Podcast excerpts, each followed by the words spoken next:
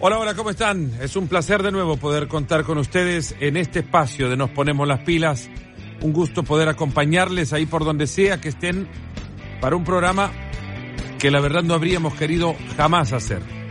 Pero merece el momento hacerse para poder reconocer también sobre de quién hablamos y de quién hemos hablado en los días previos a la grabación de este mismo espacio.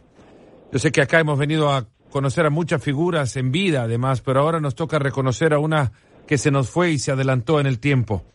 Una de esas figuras tan importantes, independientemente del mundo, de la industria en la que ustedes eh, se muevan y a la que pertenezcan, trascendió tanto que superó su propia industria, superó su propio mundo y llegó a impactar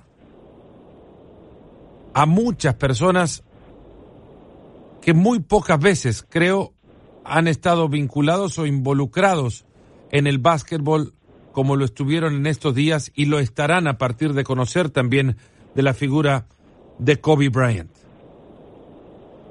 Una muerte que recordaremos, creo, cada uno por siempre el lugar en el que estaba, en el momento preciso en el que se enteró de algo que parecía hasta una mentira, que parecía una broma de muy, pero muy mal gusto, de una triste equivocación esperábamos, de un incidente cuyo desenlace no creíamos estar viendo ante nuestros ojos. Todos recordaremos dónde estábamos el día domingo 26 de enero del 2020. Hoy para recordar la figura de quien nos ha dejado y que nos ha dejado además una muy gran lección de cómo un ser humano es capaz de reconstruir lo que parecía caerse a pedazos en su vida privada, cómo alguien ha sido capaz de superar incluso los límites de su propia habilidad física para colocarse ahí donde muchos habrían no creído que podía llegar. Alguien que después de su carrera y de su de ocupar un escenario preponderante de esto que le llaman fama, decidió empezar la construcción de una carrera nueva, una que había comenzado ya con tal éxito que estaba recibiendo hasta los premios más grandes que puede entregar una de las industrias que empezaba a visitar. Y digo empezaba porque de haberlo hecho de lleno seguro, sus vitrinas habrían quedado repletas de las estatuillas que el año pasado recibía por la Academia del Cine y las Artes, tantos trofeos como los que ganó en una duela podría haber ganado también en una sala de cine. Hoy nos acompaña alguien que lo conoció muchísimo, que lo vio muchísimo, y lo disfrutó, lo aprecia, creo tanto como muchos otros también. El coach Carlos Morales, analista de básquet de, de ESPN, nos acompaña hoy para recordar a Kobe Bryant, entender a Kobe Bryant y saber asimilar el legado que de Kobe Bryant quedará. Coach, muchas gracias por acompañarnos en Nos Ponemos las Pilas. No, al contrario, Fernando, para mí es un honor y un privilegio que me haya eh, hecho este pedido porque obviamente eh, toca, ¿no? En este momento recordarlo y recordarlo de la mejor manera posible a Kobe. Es muy fácil empezar preguntándole, coach, eh, por quién era él, qué significó, qué ha hecho en el básquet. Todo eso creo que muchos en, el repaso de varios especiales alrededor del fallecimiento de Kobe Bryant habrán encontrado también. Eh, le quiero preguntar a usted lo que antes creo aseveraba. No sé si es algo que, lo puedo generalizar. En mi caso sí sucederá de esa manera. Pero esta, esta muerte de Kobe Bryant queda por el momento en el que recibimos la noticia, creo, marcada con muy pocas en, en la vida de cada quien. ¿A dónde está usted y recordará ese lugar seguramente? Cuando se enteró del fallecimiento de Kobe. Estaba eh, precisamente entrando al hotel en, Bristol, eh, el hotel que queda bien cerca de, nuestros estudios de ESPN, cuando me llega un texto de un exjugador mío en Puerto Rico que decía, eh, enteraste? aparentemente Kobe Bryant falleció y mi reacción fue la misma que estaba mencionando, Fernando, la, reacción de, ah, esto es una broma, esto es alguien tratando de, tirar eh, eh, cosas a ver qué queda pegado, ¿no? Y, no lo quería creer. Eh, luego de eso, cuando entro, llego a la habitación del hotel, pues pongo específicamente los canales de ESPN porque si es cierto, si llega a ser cierto, eh, va a aparecer eh, en lo que llaman el bottom line, en los cintillos que aparecen abajo. Pero pasaban 10 minutos, 15 minutos, eh, estaban dando noticias del tenis, de distintas noticias y no aparecía nada. Me llama otro amigo mío para confirmar la noticia porque él había leído en TMZ vía Twitter y le digo, mira, si fuera cierto ya, ya habría algo acá, estoy en los canales de ESPN y no, no aparece nada cuelgo esa llamada e inmediatamente cuelgo esa llamada aparecía eh, como breaking news, ¿no? Como noticia de último momento, cintillo en rojo, eh, que confirmaba lo que era la, la, tragedia, ¿no? La, la, peor noticia que podía haber, y era que era cierto, que había caído el helicóptero y que Kobe Bryant había fallecido. Muy pocas figuras del deporte eh, creo que llegan a trascender más allá de, del deporte que practicaron y caer en recibir homenajes multitudinarios de otros muy alejados geográficamente de, de, los Estados Unidos, incluso del lugar a donde ha fallecido el, deportista, como lo ha hecho la, la de Kobe Bryant. Eh, creo que muchas otras se pueden esperar, porque ya la edad nos invita a creer de que nadie en esta tierra es, es, eterno, que puede llegar a la eternidad arriba, pero acá abajo todos tenemos nuestro, nuestro día. Y luego hay otras que nos sorprenden, que no esperamos, porque los deportistas o están en el apogeo de su carrera o, o están apenas arrancando también con una, una vida fuera de las canchas, ya en el retiro, que los lleva a hacer otras cosas más importantes y quizás hasta en, en mejores, eh, en mejores condiciones de las que lo hacían cuando jugaban el, deporte aquel que practicaban. Es muy difícil pensar en otra, en otra trágica muerte así como la de Kobe Bryant en el deporte, coach. Sí, definitivamente es, está ahí arriba, ¿no? Con las más trágicas, con las más que impactan al, al mundo entero. En el mundo del básquetbol específicamente eh, hubo una eh, que, que, también la, la, sufrimos en un momento dado, era aquel jugador que se estaba convirtiendo ya en una estrella de los Boston Celtics, Reggie Lewis, que tenía una afección cardíaca y que le habían dicho los médicos originalmente que tenía que retirarse, luego buscó segundas y terceras opiniones para poder seguir jugando y lamentablemente falleció practicando, preparándose para una, para una temporada. Eh, también recordamos una, una vida que pudo haber sido grande en el deporte también, pero que nunca se dio, la de Len Bayas, que acabado de salir de la universidad y seleccionado en el draft, eh, eh, falleció también prematuramente por una sobredosis de, droga. y así por el estilo, en el básquetbol ha habido no muertes que han impactado, pero yo creo que lamentablemente esta es, sin lugar a dudas, la más que ha impactado. Ahora, cuando en, la presentación hablaba sobre el superar las capacidades individuales, que atléticas eran muchas, tantas como para que fueran suficiente creer que, Kobe Bryant no tenía que pasar por la universidad para llegar al profesionalismo y saltó directamente desde el high school, desde la secundaria hacia la NBA. Eh, su capacidad atlética era importante entonces, pero el techo no se veía en, en este chico. A ver, eh, superó eso, superó capacidades atléticas para hacer o ser mucho más grande de lo que algunos anticiparon lo fuera, porque en, aquel draft fue la décimo tercera selección de un draft que tenía Allen Iverson también. Pero a ver, hubo 12 equipos que pensaron que no iba a ser la figura que al final terminó siendo. Sí, claro, o sea, primero el seleccionar un, a un chico que está saliendo de la high school ya ya es un, es un reto, ¿no? Ya, ya eh, lo tiene que pensar muy bien la gerencia de un equipo para seleccionar a un chico que va a salir de high school, eh, porque no está aprobado todavía. La mayoría de estos muchachos eh, que se seleccionaron en ese draft ya tenían años de experiencia en el básquet universitario y, y quizás se podía apostar más por ellos, pero este, este chico que venía de, de jugar en la high school allá en, las, afueras de Filadelfia, tenía ya el talento, obviamente, pero no se sabía a dónde podía llegar. Y yo creo que él mismo, eh, con su motivación, no eh, siempre se ha hablado del trabajo, el, trabajo obsesivo con el que él eh, se levantaba en la mañana a entrenar o se iba, en la, se iba tarde en la noche, a las 12 de la noche, una de la mañana, a entrenar, cosa que muy pocos atletas están dispuestos a hacer. Ya era una obsesión para él, no solamente convertirse en un buen jugador de NBA, sino convertirse en el mejor que pudiera ser. Y yo creo que eso fue lo que lo hizo trascender sí tenía talento, obviamente no se puede no se puede llegar a donde se llegó sin talento, pero obviamente él maximizó ese talento eh, gracias a su entrega y gracias a la, disposición al trabajo que tenía. Hubo un, hecho temprano en su carrera también y en playoff, en una postemporada en la que eh, reclama la pelota, termina dejando tres, eh, o dos o tres eh, lanzamientos tan erráticos que ni siquiera llegaba a tocar el aro y sin embargo pedía de nuevo el, balón. Una acción o, un hecho, un evento en su carrera que termina definiendo mucho quizás lo que era, también un obsesivo por la perfección y que no había en ningún momento escena o escenario que a él le hiciera creer que iba a fallar, que se podía fallar, pero que el, errar era momentáneo nada más, era un paso nada más previo a conseguir triunfar o el éxito. Sí, pienso que, una de las cosas que tienen los grandes atletas, los que llegan a, a, sobrepasar a, todos sus eh, eh, adversarios y a sus compañeros incluso, es esa mentalidad de que yo voy a mí, no importa quién tenga al lado, yo voy a que yo lo puedo hacer bien.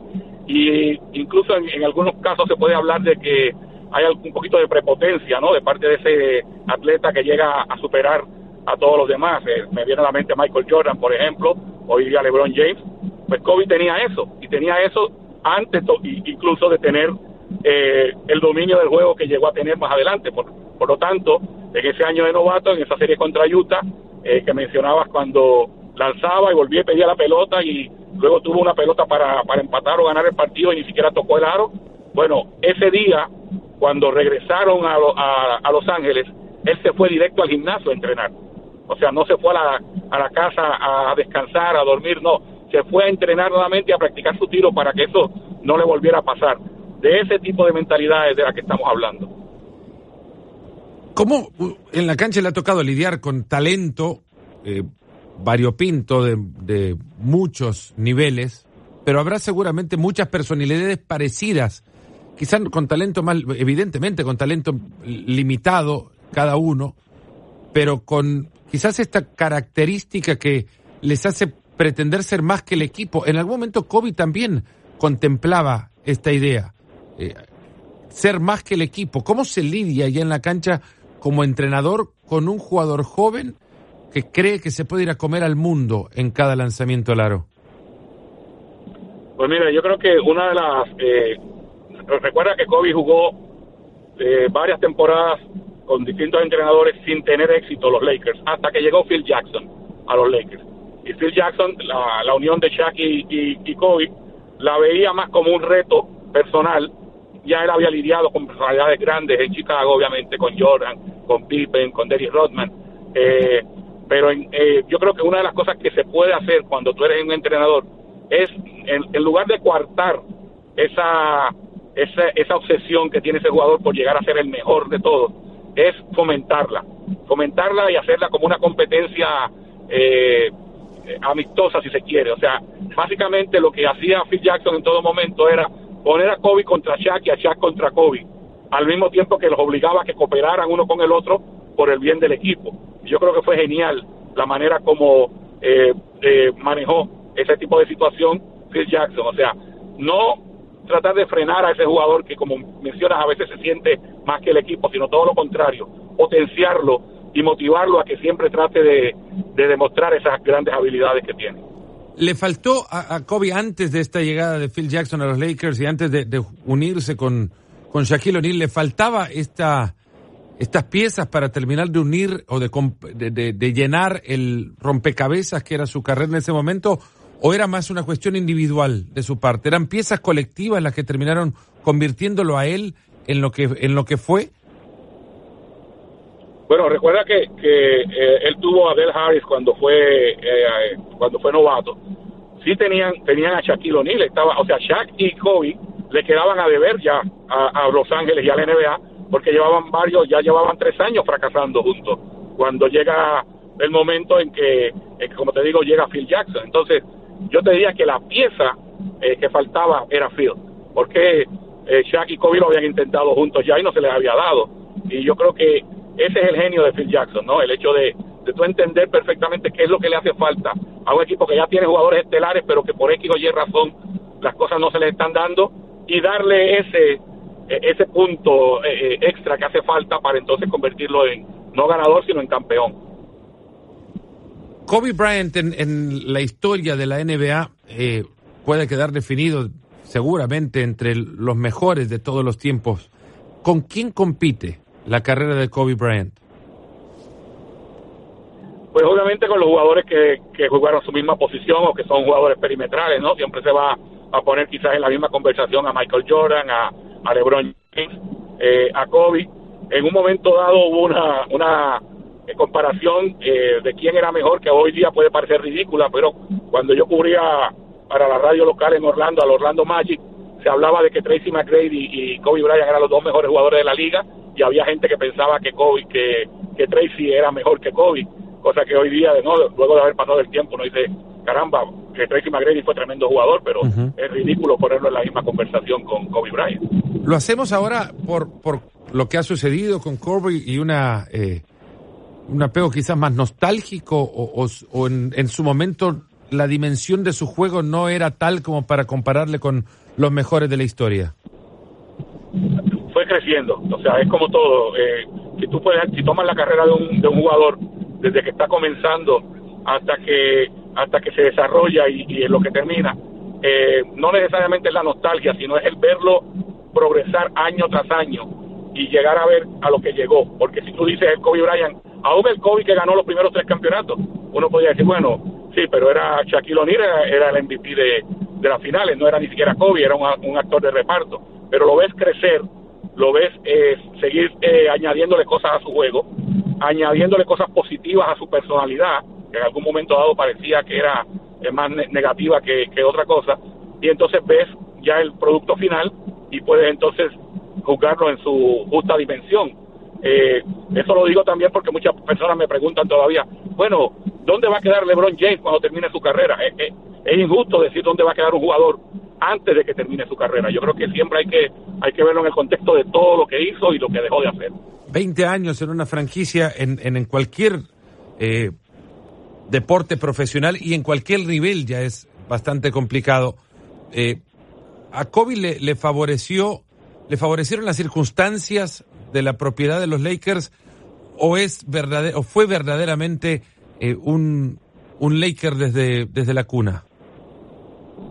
Sí, obviamente cuando eh, una de las cosas que tienes que hacer para poder durar tanto tiempo en una franquicia es que primero la gerencia piense que eres un activo aun cuando estás en tu temporada 17, 18, 19, incluso en la 20, pero segundo y no menos importante, que el público, los seguidores de ese equipo se enamoren de ti como, como atleta, ¿no? Y como persona.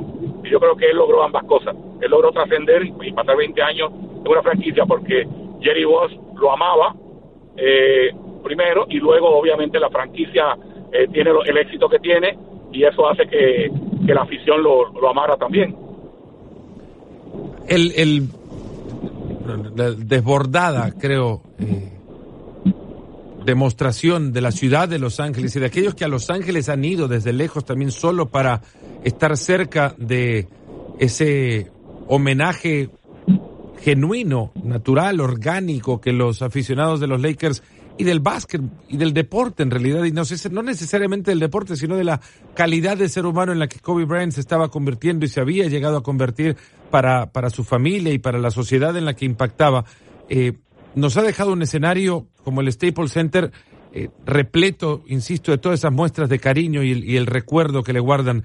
¿Qué tendría que hacer la NBA, los Lakers y, el baloncesto por, por ser su juego para que ese memorial, no por lo que sucede afuera, sino por el impacto que ha generado, eh, sea algo permanente en la liga? Algunos hablaban, y no sé si es apresurado, eh, hasta absurdo parecería, o, justo, o pequeño, eh, homenajear a Kobe cambiando el logo de la NBA por aquella figura, silueta que dicen es de Jerry West por una de Kobe Bryant.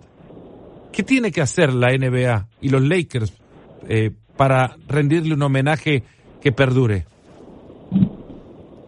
Fíjate, una de las cosas que se ha hablado y que ya dio el paso adelante la franquicia de los Dallas Mavericks con su dueño Mark Cuban es eliminar eh, el número 24 o el número 8 o algunos en algunos casos se habla de, eliminar ambos números, ¿no? El 24 y el 8 de los de los rosters de, cada uno de los equipos. que se pudiera hacer de, una de dos maneras. Motus propio, como lo acaba de hacer el equipo de, de, los Mavericks, o sea, ellos tomar la decisión propia de hacerlo, o que viniera una directriz de la liga para pedirle a todos los equipos, a los 30 equipos de la liga, que eliminaran el 24 y el 8. Eh, tú sabes que en el caso de, de lo que están haciendo los Mavericks, se le está rindiendo tributo por segunda ocasión a un jugador que no participó en, en, una franquicia. Eh, me explico. La primera vez que esto se hizo fue en el 2003, cuando los, el Miami Heat de Pat Riley decidió retirar el número 23 en honor a Michael Jordan, aún sabiendo que Michael Jordan nunca jugó para el Miami Heat. Sí, le dio mucha lucha también al Miami Heat. Bueno, ahora por segunda ocasión se da cuando decide el, el, el, el dueño del equipo de Dallas, Cuban, eh, retirar el número que utilizó eh, en la parte final de su carrera el señor eh, eh, Kobe Bryant. Quiere decir que pudiera darse una situación como esta con todos los equipos de la liga, quizás eso sería un gran tributo a, Kobe, tal como existe, por ejemplo, en Major League Baseball, donde el número 42 que utilizaba Jackie Robinson está retirado del béisbol para todos los equipos. Coach Morales, una, una última, y creo que el, medio en el que nos desenvolvemos ahora, en el de las comunicaciones, en algún momento, y, de, de, acuerdo también a, los eventos en los que hemos tenido la posibilidad de estar, nos cruzaron con, con Kobe Bryant. A mí puntualmente en un par de ocasiones, eh, una en una entrega de premios, los ESPYs que organiza ESPN, cuando se premió aquel gran equipo de los Lakers del 2009, eh, y Kobe Bryant junto a varios miembros de aquel equipo recibieron el premio y pasaron tras eh, el escenario a, la entrevistas que tuve la fortuna de conducir una con él, independientemente de lo que ahora no recuerdo, en realidad fue aquel rápido cuestionario, siempre recuerdo su amabilidad a la hora de charlar y, su disposición, sobre todo en una larga noche, eh, para conversar.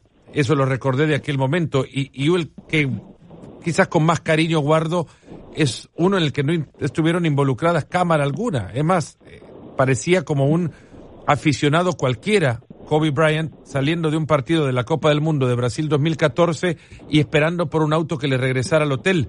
Sin cámara mediante, me acerqué a charlar con él, hablamos de fútbol, si fueron 30 las palabras, 28 fueron de fútbol y la amabilidad la reitera, pero sobre todo es la, la sensación de un genuino aficionado por el deporte que apreciaba lo que estaba viendo, que no llegaba como invitado desde la marca de, deportiva que lo vestía para ir a ver un partido y que saliera en una fotografía. No, él llegaba porque quería ver lo que ahí se estaba dando. Era un México-Brasil que terminó 0 a 0 en Fortaleza en la fase de grupos y luego le pedí una foto, porque de, aquello sí quería recordar el momento.